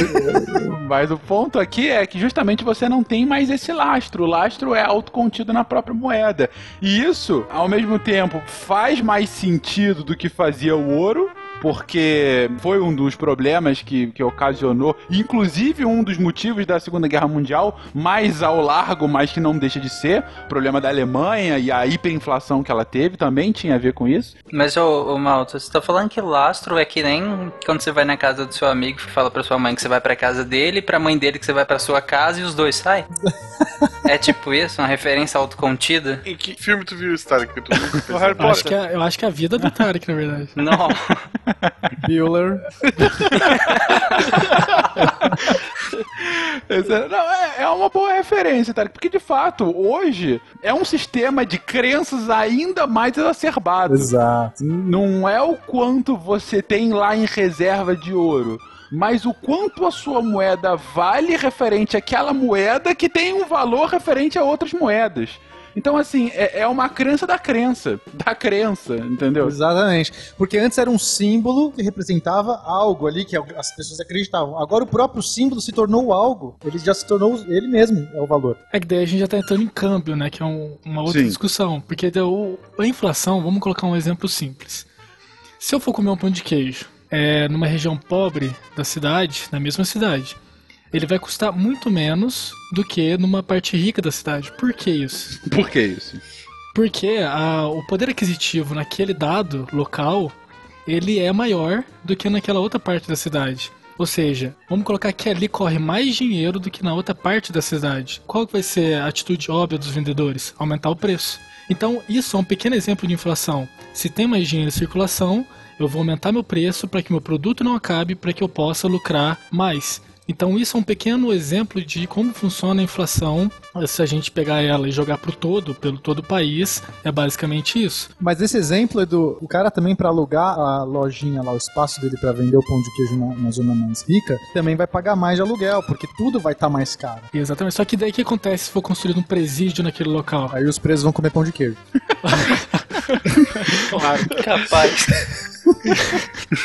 A cultura do rancho mensal no Brasil é filho direto da inflação. O que é o rancho mensal? As pessoas vão para o supermercado e enchem, sei lá, dois, três carrinhos com mantimentos e tudo mais. Por que, que isso acontecia? Porque as pessoas recebiam no dia X e iam direto para o supermercado, compravam tudo o que o dinheiro dava porque se ela fosse na semana seguinte, aquilo ia estar tá custando mais caro. Você não ia comprar dois carrinhos, você ia comprar, sei lá, um carrinho e meio e assim por diante. E as pessoas, a maioria delas, continuam fazendo isso até hoje como uma prática costumeira, apesar da inflação estar, entre aspas, controlada. Essa geração não sabe o que é maquininha de, de etiqueta. Vai remarcar preço. Fiscais do Sarney. Fiscal do Sarney, exatamente. Outro exemplo, esse que eu vivenciei eu ia pra, pra banca de jornal comprar gibi e nele não vinha, na capa não vinha o preço, vinha um código. N45. Né? E aí eu entendi, tá, o que é esse N45? O jornaleiro tinha uma tabela que era trocada semanalmente, se não me engano. Às vezes diariamente. Teve momentos que era diário o negócio, era Sim. absurdo. E aí você, a, aquele código valia X naquele dia. Se você deixasse para comprar o gibi amanhã, ele vai valer X mais um, e assim por diante. Então os preços não vinham à mostra. Você tinha um código que dependendo da cotação, por assim dizer, do dia, você pagava mais ou valor X, X mais um, e assim por diante. Foi nesse momento que as pessoas começaram a comprar congelador nas suas casas. Porque... Pra guardar gibi. Porque você tinha que pegar o primeiro dia do mês que você recebesse e comprar a compra do mês inteiro. Porque, porque aí você tinha que estocar isso em algum lugar e as pessoas começaram a usar o congelador. Fazer o rancho. É, e também a, a cultura da compra mensal, né? Exato, é. o rancho que mensal. Até hoje o pessoal ainda tem. É, e hoje em dia não faz muito sentido. É, meu pai ainda faz. Gente, um ponto até que sim, da, da, inflação levada ao extremo, além desse que a gente já mencionou aqui no Brasil, e que não é somente inflação, na verdade é o conceito da bolha. Aconteceu agora, no, na virada do milênio, Agora, 15 anos já, eu tô velho. Agora, ontem, é, milênio. Aconteceu uh, na virada do milênio com a questão da bolha das .com, que você tinha uma hipervalorização das empresas que estavam começando aí pela internet e de repente derreteu. O que, que foi isso? Por que, que derreteu? É porque não tinha mercado para aquilo. E colocaram tanta expectativa nesse novo negócio, na internet veio para ficar, como todos sabemos, que não tinha mercado. O que eles faziam naquela época, eles literalmente davam dinheiro para qualquer coisa que tinha .com. Então qualquer negócio na internet era super valorizado. Então é bem legal focar nesse termo, super valorizado. Você super valorizar algo sendo que esse algo não tem esse super valor. Exato. Isso é a especulação. A especulação nada mais é do que alguém começa a comprar algo sem necessariamente fazer uso daquilo. Para aquela pessoa que não tem nada, ela só tá guardando porque ela acredita que mais para frente ela vai poder vender por um valor muito maior. É tipo aqueles experimentos que alguém para na rua olhando para cima e todo mundo em volta começa a parar e olhar para cima. tipo é, isso. É, excelente exemplo, excelente exemplo. Você tem exemplos da época, tem alguns sites que compilam, né, esses sites da época. Então vou usar um exemplo, aquela bosta lá atrás que a gente estava valorizando. Se tinha de um vaca? site que é. Isso, é essa mesmo. Tá. Se tinha um, um, site vendendo bosta de vaca enlatada pela internet, só de ter o internet, você ter o .com, bostaenlata.com... melhora. um nome criativo, né? Ah, pô, eu vou registrar agora. Bostenlata.com. Bostenlata.com. É, então, só de você ter o .com já era algo para ser investido. Se tem .com, eu vou investir, eu vou dar grana para esses caras. Porque esse é o negócio do momento. Só que esse negócio não existia. O que acontecia então é que você tinha muito dinheiro em circulação, num meio muito específico, de um setor econômico, só que não tinha mercado. Ninguém comprava isso. Ninguém consumia a internet naquele momento igual eles achavam que consumiam. O que aconteceu é que chegou uma hora e ficou insustentável. Eles investiram, esse dinheiro não retornou, logo pessoas perderam dinheiro e muito, muito dinheiro. Pena, eu sinto te decepcionar, mas se você for entrar em bostinlata.com.br, não só existe acredito. como é um produto Não. de adubo orgânico. É mentira, cara. Não é possível. Cara, ponto BR. tá. Mentira, peraí. Eu, eu, eu já ia perguntar se o, se nosso querido amigo aí é, é sócio da empresa, porque. Existe. Bostonlata.com Cara, tem. Alimente suas plantinhas, bota em lata. É isso. Eu acho que com isso a gente finaliza. tá, em- tá em promoção, ó. 6 latas por 119,40. Eu acho que isso tem que ser a capa do post, né? E o bossinlata.com também. O bossinlata.com redireciona pro com BR, então também. É, porque já é um site internacional. E vocês estão fazendo propaganda ainda. Exatamente. Vou falar com a Jujuba pra gente pedir propaganda deles. Eu acho que vale a pena. Com, com, contanto que eles não paguem no seu produto, né? Ah, o rótulo é excelente. Rótulo é excelente. Foi minha filha que fez, literalmente. Alimente suas plantinhas, cara. É muito bom esse rótulo.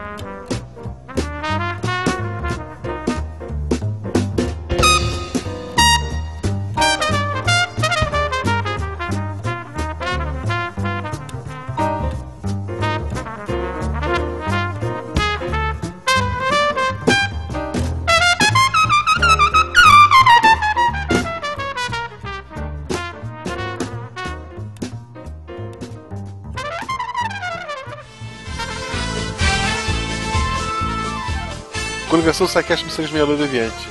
Olá, você me conhece, eu sou Marcelo Guaxinim. Por um mundo sem o Tarek, vote no Guaxa. 98007. 007 é ótimo.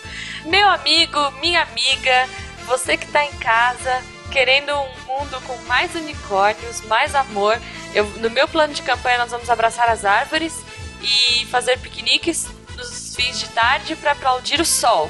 Meu, meu nome é Jujuba, meu número é 42 e 42. E é isso. Faltou o número. Cinco números. São, são cinco? Então sete, porque eu gosto de número ímpar. Você me conhece, ex-BBB, ex-Casa dos Artistas, ex-Croque, Fencas 98472, Fencas. Ex-casa dos artistas, cara.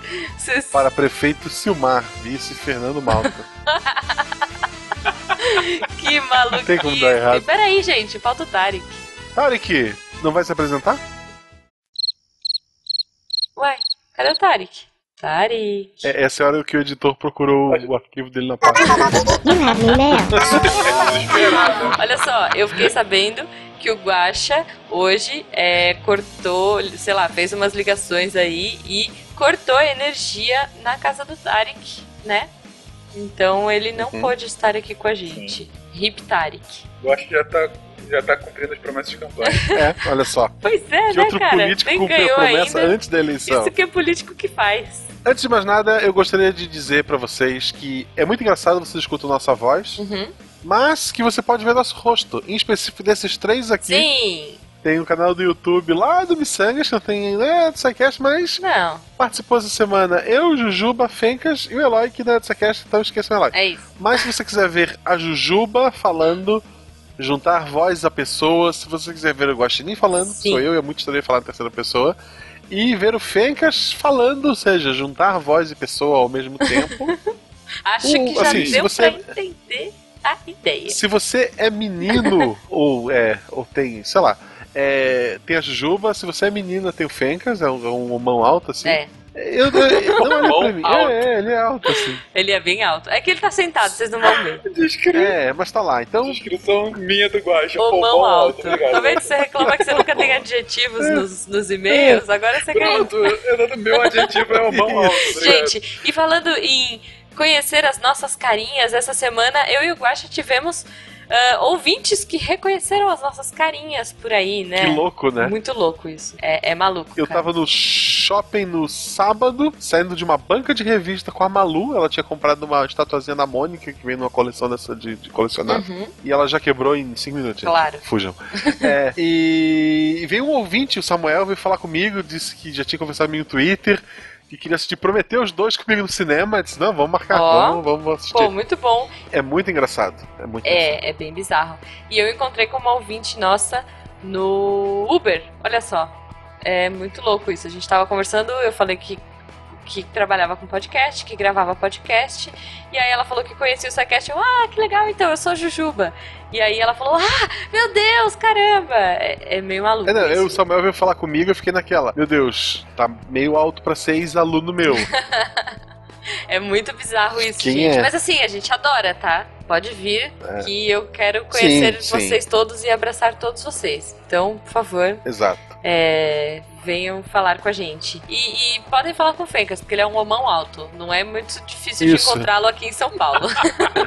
É só olhar pra se, cima, você, gente. se você encontrar um homão alto falando um paulistês carioquês, é o Fencas. Já vai lá e abraça Fencas. o, É isso. A canela dele, que é o que você vai conseguir.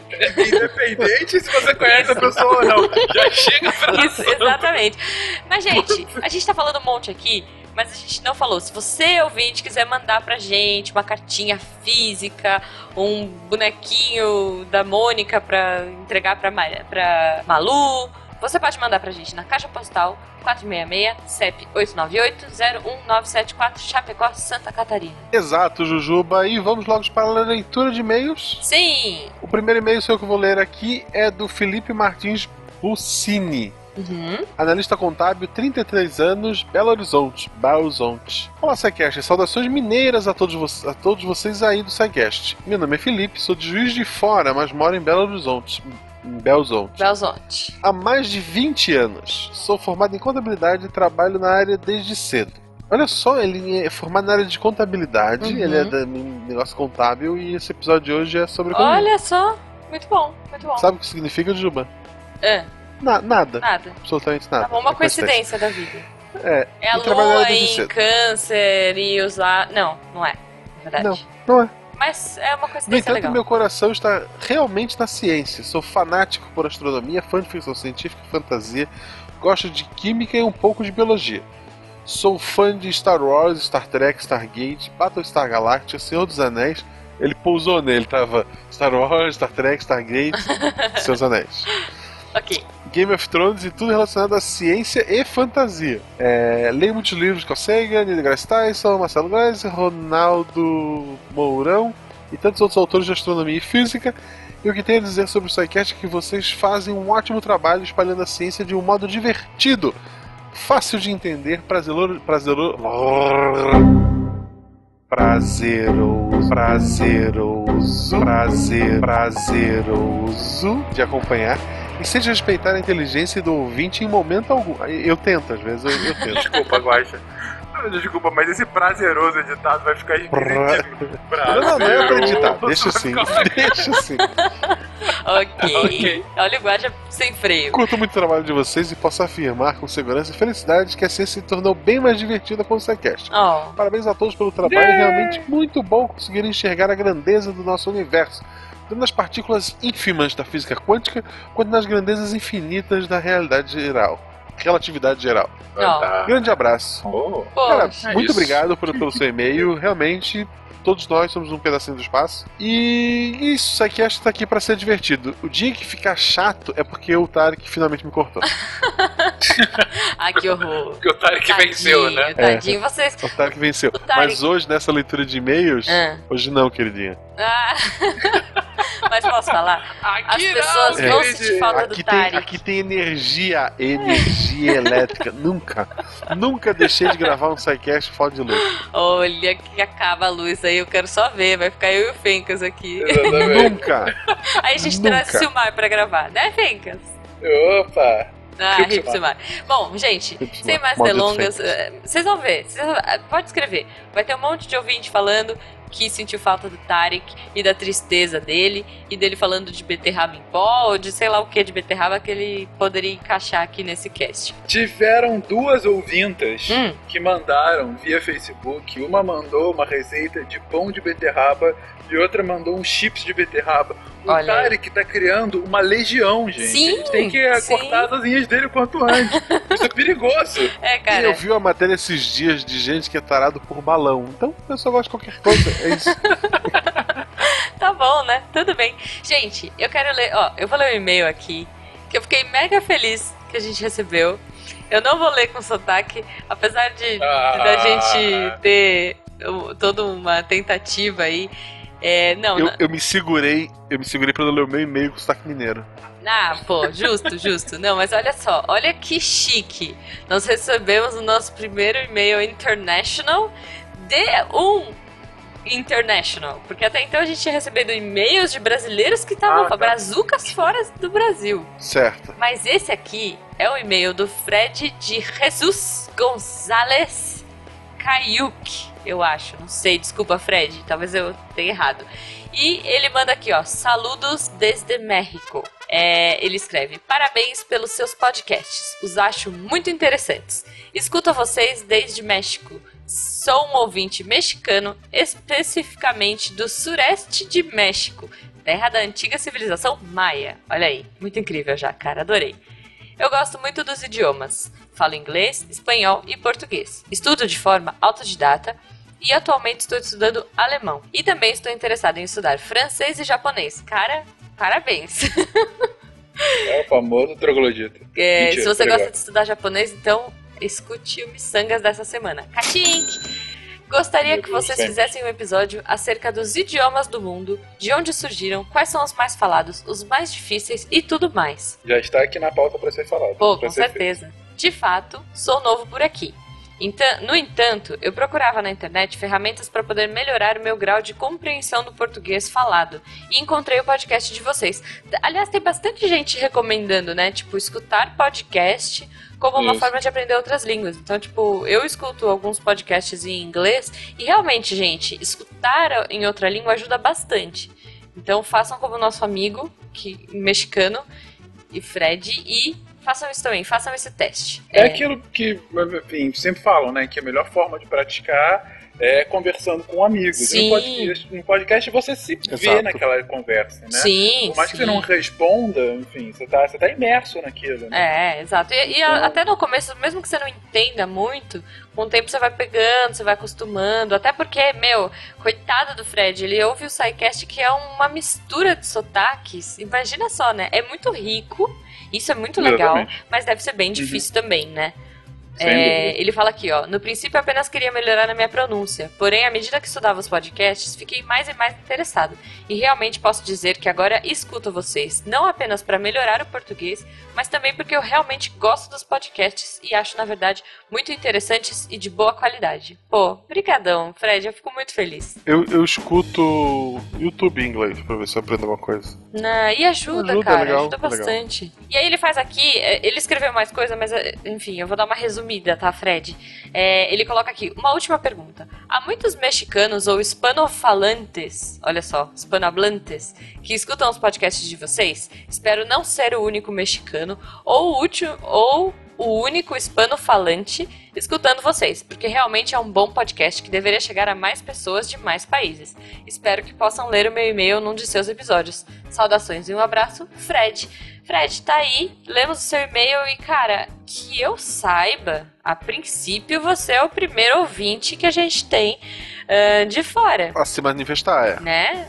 Então, assim, fica o nosso apelo pra você que você mostre o SciCast pra mais amigos mexicanos e incentive pra que eles escrevam pra gente, porque agora a gente quer muitos e-mails em espanhol. Eu É. quero falar, hablar Eu sei espanhol. que tem ouvinte nosso no México, mas é naquele esquema Uhum. do. Acho que é do Rotary, que o cara Brasileiro. viaja, fica um ano com a família dos outros e depois volta. Ah, tá. Saquei, saquei. Assim, a gente tem ouvintes brasileiros lá fora. Isso Sim, já, já vieram, então. mas, é, mas fato, esse é o primeiro ouvinte. ouvinte gringo, Gringo, né? De é. fato, ouvindo em português. Então, se você é um outro ouvinte gringo ah, que está ouvindo a gente querendo aprender o português, ou simplesmente porque acha legal a ciência como a gente divulga aqui, entre em contato, vai ser ótimo saber gente, de gente de fora do país, literalmente de fora do país, nos ouvindo, né? Sim. Gente, temos aqui duas indicações rapidamente de, na verdade, uma de um evento e outra de um pedido que nos foi feito. O primeiro do evento é o primeiro Congresso Nacional de Orientação Vocacional e Profissional sobre a área de saúde. É, esse congresso vai acontecer, também conhecido como Conavops. Ó. Ele é 100% online e gratuito. Vai ser uma semana com mais de 110 palestras com orientação profissional e vocacional e para profissionais de saúde. Muito bom. O objetivo é ajudar jovens que se sentem indecisos e inseguros. Que jovem não se sente acontece- indeciso Bom, e inseguro? ou seja, Ou ambas. Todos. Exatamente. É, e o congresso vai acontecer de 26 de setembro a 2 de outubro. E o nosso querido Werther Krollin, Não, é Verta. Nosso- Crowley. Werther Krollin, nosso doutor biólogo, estará participando. Deus do Wi-Fi. Deus Deus do Wi-Fi por favor. Estará participando no gerúndio do Conavops. É e isso se aí. você quiser saber mais sobre o Conavops, www.conavops.com.br Boa. ou clica ali no link que a gente vai deixar no nosso site. Sim. E para acabar, um comentário bem interessante que a gente recebeu lá no, no site Deviante. Uhum. O Leandro Underline O escreveu, parabenizou pelo conteúdo e, além de ter mandado um link para um bom artigo dele sobre futebol e a China, ele manda uma série de citações de diversos autores diferentes sobre o país, tanto autores que falam sobre a China próximo, um pouquinho depois da maioria do período que a gente visitou no último cast. Ah, eu vi esse comentário. Exatamente, quanto autores que fazem o link que a gente fez durante o cast sobre o que foi a China medieval e o que isso representa para a China de hoje em dia, Uhum. que pessoalmente é uma das coisas que eu acho mais fascinante fazer esse link. É, eu não vou ler todas as citações, porque ele de fato coloca muitas citações. Eu leio somente uma delas, ah, que eu acho que simboliza bastante ah, esse espírito, né? Uhum. Nenhum outro sistema de governo manteve seu domínio sobre um território ao menos comparável por dois milênios sucessivos, quase que ininterrupto. Foi o governo mais viável já desenvolvido pelo homem. Essa citação de Early Creel em The Origins of Statecraft in China, volume 1. Então, assim, tem várias citações assim. Eu achei muito interessante Uhum. o comentário do Leandro. Brigadíssimo por ter colocado tudo isso, Leandro. E continue nos acompanhando. Não, demais. E assim, agradecer os comentários de novo do post. Tem muita coisa legal, tem muitos memes divertidos. Entrem lá, comentem. Comentem no episódio de hoje também. É, porque tá muito legal, tá muito interessante. E eu quero saber a opinião de vocês. Fica aí o meu desafio da semana. Sabe o que eu sinto falta? Desenho. Hum, Pô, só porque eu achei que fosse do Tarek. Eu também. eu achei que ele fosse falar um do Tarek. Eu, eu nem lembrava que ele existia, gente. Ah, vá. Você tá morrendo de Mentira. saudades, aposto. Mentira, tem um porta-retrato do Tarek de Elsa Clã, aí do clã, lado clã, do clã. É, toca a música triste. Ele tá olhando pro porta-retrato agora. Hashtag volta Tarek. tá bom, desenho. Você sente falta de Ok, eu sinto desenho. falta de desenho. Pessoal, pessoas que desenham, ilustradores incríveis, façam Eu, eu, eu montagens. participei, eu participei como garçom em um podcast, como garçom, Ah, e recebi três desenhos. olha só. Garçom. Que incrível. É, o nosso podcast tá meio caído de desenho. Se você não sabe desenhar, faz uma montagem do Tarek e do Fencas abraçadinhos. Pessoal, Pra semana que Fencas vem. e Tareks abraçadinho. Isso, é isso que eu quero pra semana que vem. Não, É peraí, peraí, peraí, peraí. Volta, volta, editor, volta. Não, Não, fechou. não, peraí, volta. Eu errei, eu errei. Peraí. Fechou. Não, não, não. Eu queria falar. Fechou. Eu queria falar você. Fechou. Guaxa, faz.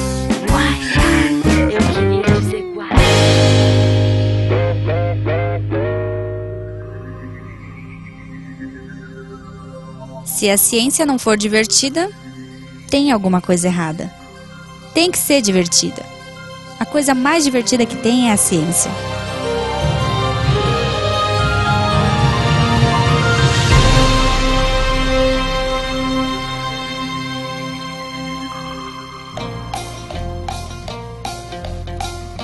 Posso falar isso, Fencas? Por que não, cara? Isso Não é sei, bo- bosta tá no Harry Potter. Então, eu acho que A, a- a nota de corte é o Harry Podre? Ah, aí tu tá de sacanagem, cara. É o parâmetro, né? a nota de corte, é isso. Harry Potter é a nossa nota de eu tava corte. lendo Harry Potter, eu li bosta, eu falei, cara, será que pegou pesado? Eu não sei. Excremento bovino? Bosta e trouxa tá valendo. Este programa foi editado por Tapcast. Edições e Produções de Podcast.